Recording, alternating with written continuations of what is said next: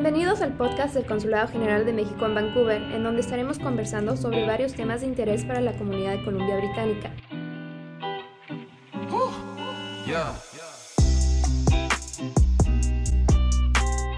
En el episodio de hoy platicaremos con Andrés Abogado, quien es el dueño del bufete de abogados de Able Law, el cual está localizado en Vancouver, Canadá.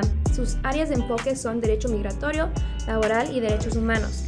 Andrés nos va a platicar sobre las herramientas legales disponibles para la comunidad en caso de haber violaciones a los derechos humanos, discriminación o acoso por parte de los empleadores o instituciones locales. Andrés, muchas gracias por tu tiempo. Gracias Alejandra, muchas gracias. Encantado de estar aquí compartiendo este conocimiento con la comunidad y estoy seguro que les va a ser de mucha utilidad. Ay, muchas gracias. Bueno, pues para comenzar, quisiera preguntarte algunas cosas. ¿Cómo se presenta una queja por discriminación ante la Comisión de Derechos Humanos de Columbia Británica y la Comisión de Derechos Humanos Federal? Ok, eh, bueno, aquí eh, la Comisión de, Derechos Humanos canadiense y la Comisión de Derechos Humanos de la Columbia Británica operan diferente. Eh, la Comisión de Derechos Humanos de la Columbia Británica es una institución encargada de tratar de velar por los derechos humanos de los ciudadanos, pero desde un punto de vista educativo.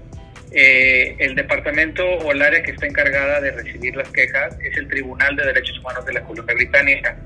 Eh, a nivel federal sí es la Comisión de Derechos Humanos eh, de Canadá y el tribunal se utiliza nada más para las apelaciones. Entonces aquí es una cuestión de competencia. por ejemplo, la Comisión de Derechos Humanos canadiense, que está en Ottawa, únicamente se eh, se preocupa por proteger eh, eh, áreas de discriminación que ha sucedido en contra de, algún, de alguna persona en Canadá por parte de autoridades que están reguladas federalmente. Estas autoridades, pues obviamente son bancos, industria aeronáutica y gobierno federal. el, Tribunal de Derechos Humanos de la Columbia Británica se encarga de, de proteger este, a las personas que han sido discriminadas eh, por autoridades en la Columbia Británica, eh, por instituciones o entidades, eh, y también obviamente por gobiernos locales o, perdón, por empresas locales, por ejemplo, un, un strata building o un condominio que no, que no quiera dejar a una persona que, que pueda rentar por, por su edad o por su raza, pues obviamente el, el tribunal tiene competencia para escuchar eso. Entonces, eh, aquí lo que se tiene que hacer primero, pues lo que yo siempre recomiendo a las personas es que traten de obtener ayuda legal, ya sea gratuita o de paga, para que un abogado los pueda orientar eh, de cómo presentar la, eh, la solicitud.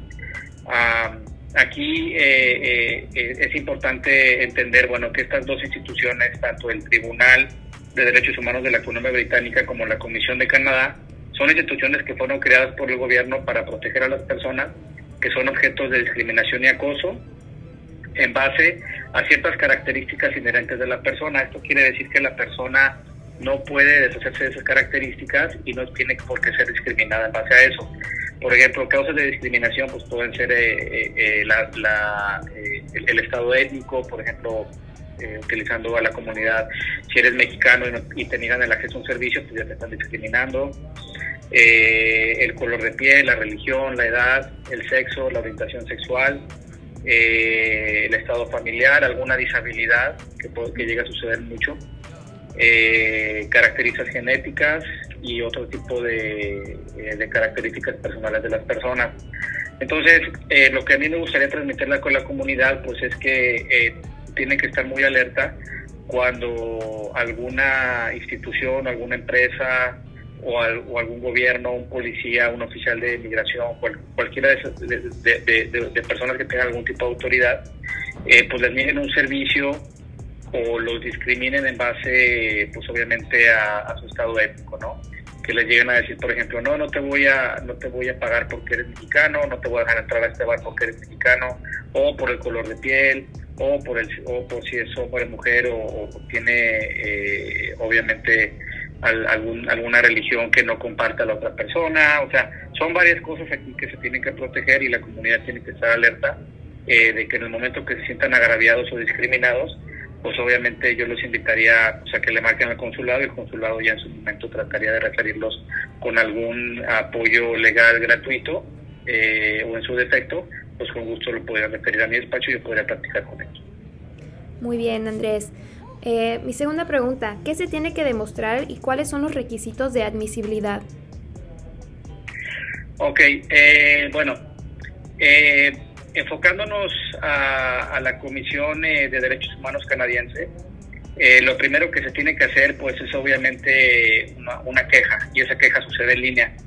Entonces, para poder, para que la, la, Comisión de Derechos Humanos pueda aceptar una queja, pues obviamente se tiene que demostrar eh, que hubo este, alguna discriminación o algún acoso bajo las causales que ya estoy explicando, que son eh, raza, origen nacional étnico, color de piel, religión, edad, sexo, y tiene que haber obviamente este, pues una, eh, una situación en donde la persona se sintió agraviada, ¿no? Entonces, una de las cosas que sucede, por ejemplo, cuando una persona es discriminada, pues lamentablemente no hay testigos, ¿no? Muchas veces sucede eso, sucede entre dos personas. Entonces, en ese sentido, pues obviamente se tiene que narrar todo lo más, eh, se tiene que narrar los hechos lo más amplio posible y hacer la aplicación en línea para que la comisión esté en condiciones, obviamente, de decidir si estos son causales de discriminación bajo el código y eh, proceder a, una investigación, ¿no? Ahora, si se llegó a presentar la situación en donde ya la violación fue algo más obvia, pues obviamente se tiene que proveer de esa evidencia. Por ejemplo, si había testigos, pues poner el nombre de los testigos. Si llegó a haber, por ejemplo, eh, algún, algún documento muy obvio, pues se tiene que tomar una foto y proveerlo. Por ejemplo, hace un par de, este, de meses me tocó una llamada de un, eh, de un mexicano de la comunidad eh, estudiante y me dijo que él estaba en un, en, en un hostal en Granville eh, y que el, dueño del hostal puso un letrero diciendo que bajo ninguna circunstancia se estaban mexicanos, que porque eran sucios. Entonces, pues obviamente ahí estamos en una causal de discriminación bastante seria. Él me dijo que tenía fotografías, le dije que con gusto viniera a mi oficina y podíamos proceder. Ya no escuché de él, pero ahí había muchísimos elementos para poder obviamente multar al, a la persona que tenía este hostal y obviamente tratar de hacerlo público a través de los medios, ¿no? Porque ese tipo de situaciones no se pueden permitir en una sociedad como esta.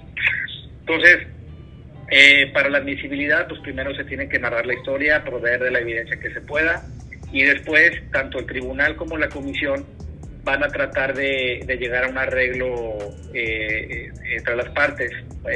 se le llama una, una mediación, o sea, se sientan las partes y se proveen resoluciones alternativas, puede ser una disculpa, puede ser un pago monetario, puede ser acceder al servicio que se les estaba negando, pero las, las dos partes tienen que estar de acuerdo. Y si no llegan a estar de acuerdo, ya se procede, pues obviamente con la investigación y se hace una audiencia para determinar si hubo violaciones. Muy bien, Andrés. Este, la tercera pregunta, ¿cómo se presenta una queja por abuso laboral, despido injustificado o renuncia forzada ante la Subdivisión de Normas Laborales de Columbia Británica? ¿Y nos podrías aclarar si esto está condicionado al estatus migratorio de la persona?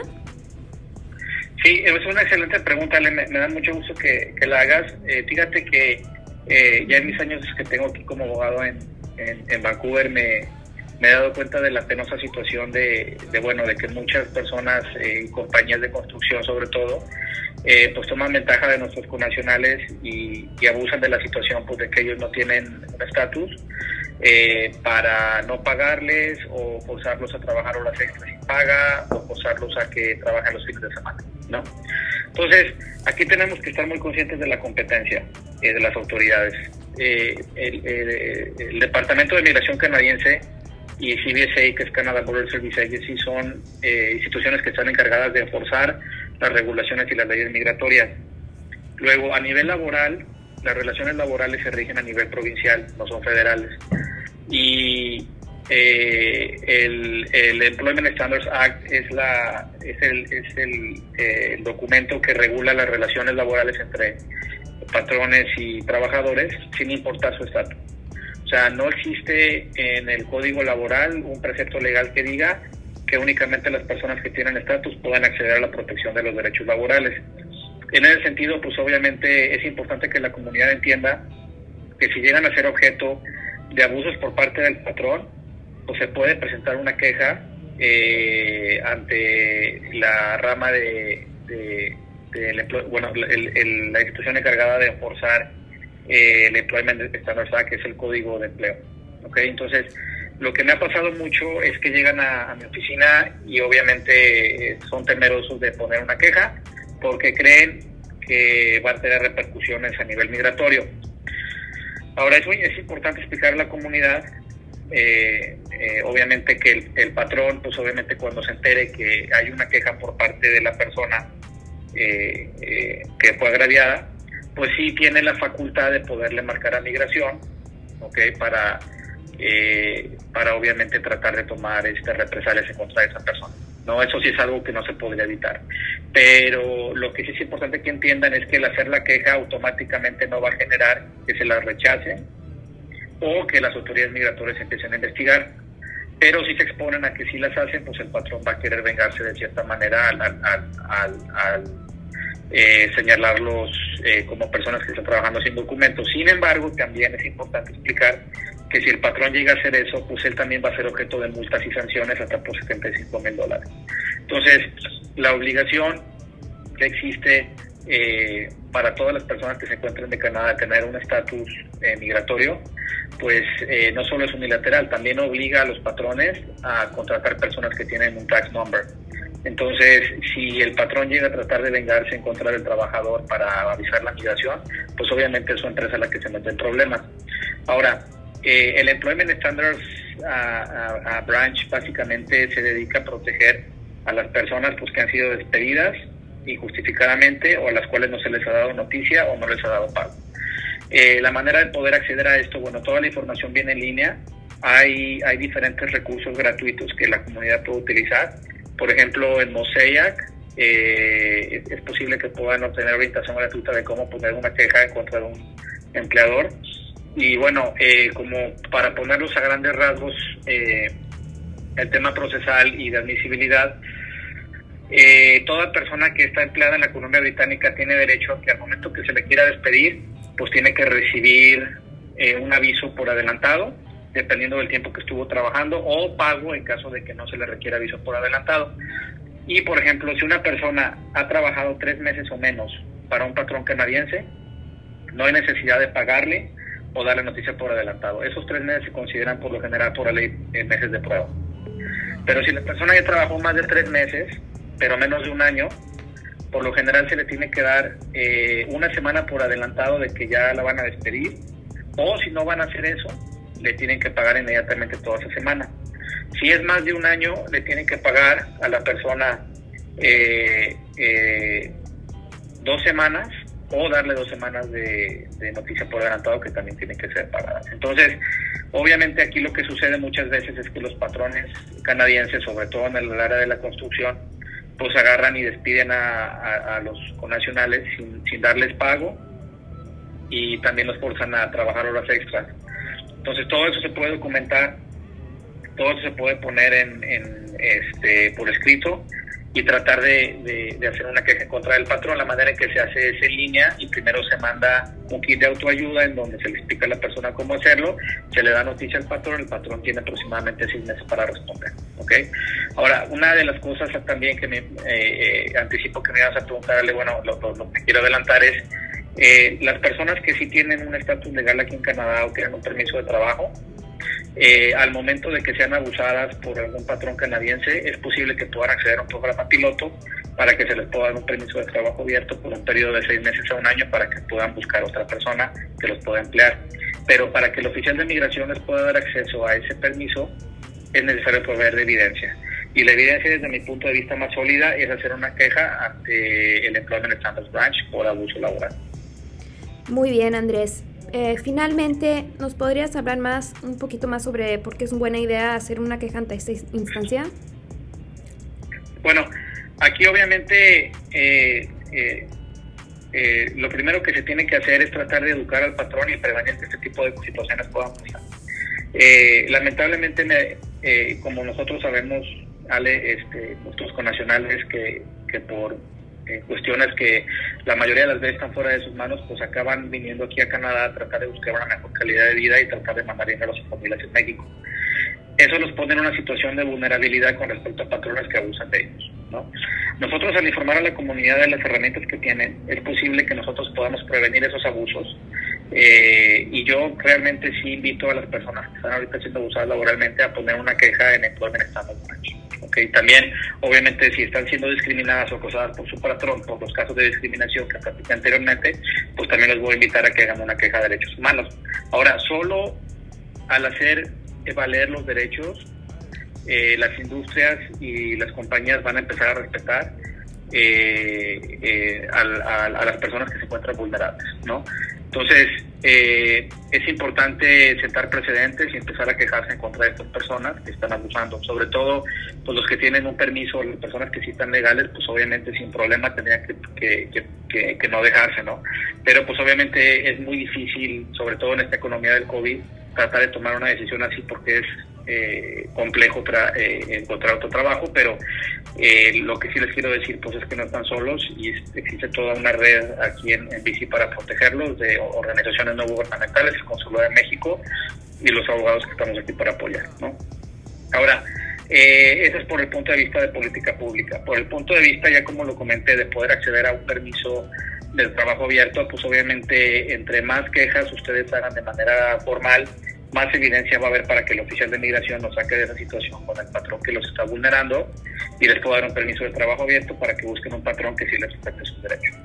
Entonces, este, pues todo eso tiene, tiene, tiene que ver con, con el respeto a los derechos humanos y laborales e incluso muchas veces, pues obviamente se le obliga al patrón a pagar todos los salarios que le debe a la persona a la que estuvo abusando y también las horas extras. Nuevamente Andrés, bueno, ahora sí que agradecemos mucho tu tiempo y tu información. Estoy segura de que nuestra plática va a ser de mucha ayuda para muchos miembros de la comunidad, ya que es un tema muy importante y de verdad que recibimos bastante llamadas en temas relacionados a este. También quería, bueno, si quieres, ¿tienes algún otro mensaje, algunas otras palabras que nos quieras compartir, Andrés? Pues agradecerle, agradecerte por este espacio eh, por darme la oportunidad de acercarme a la comunidad con este poquito de información.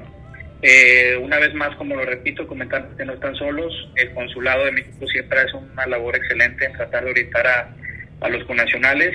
Eh, junto contigo, Ale, pues también te quiero agradecer todo el trabajo que has hecho con tu equipo. Y bueno, nosotros este, eh, como abogados que locales y mexicanos, pues obviamente estamos a disposición del consulado para apoyarlos a los que se les ofrezca y tratar de, de mandar eh, un mensaje a todos los patrones canadienses y todas las instituciones que creen que pueden abusar de las personas que no tienen estatus y entiendan que no, que existe un reglamento jurídico y leyes a las que se tienen que apegar y que las personas que están aquí vulnerables no están solas.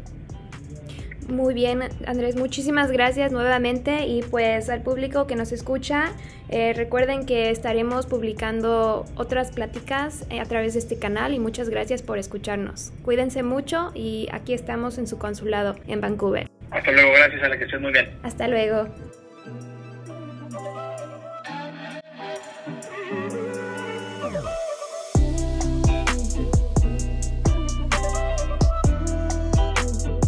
Gracias por escucharnos. No olviden seguirnos en nuestras redes Facebook, Instagram, Twitter y Spotify. Les recordamos también revisar nuestra página de internet y para cualquier emergencia, nuestra línea de emergencia disponible las 24 horas es el 604-684-1627. Gracias.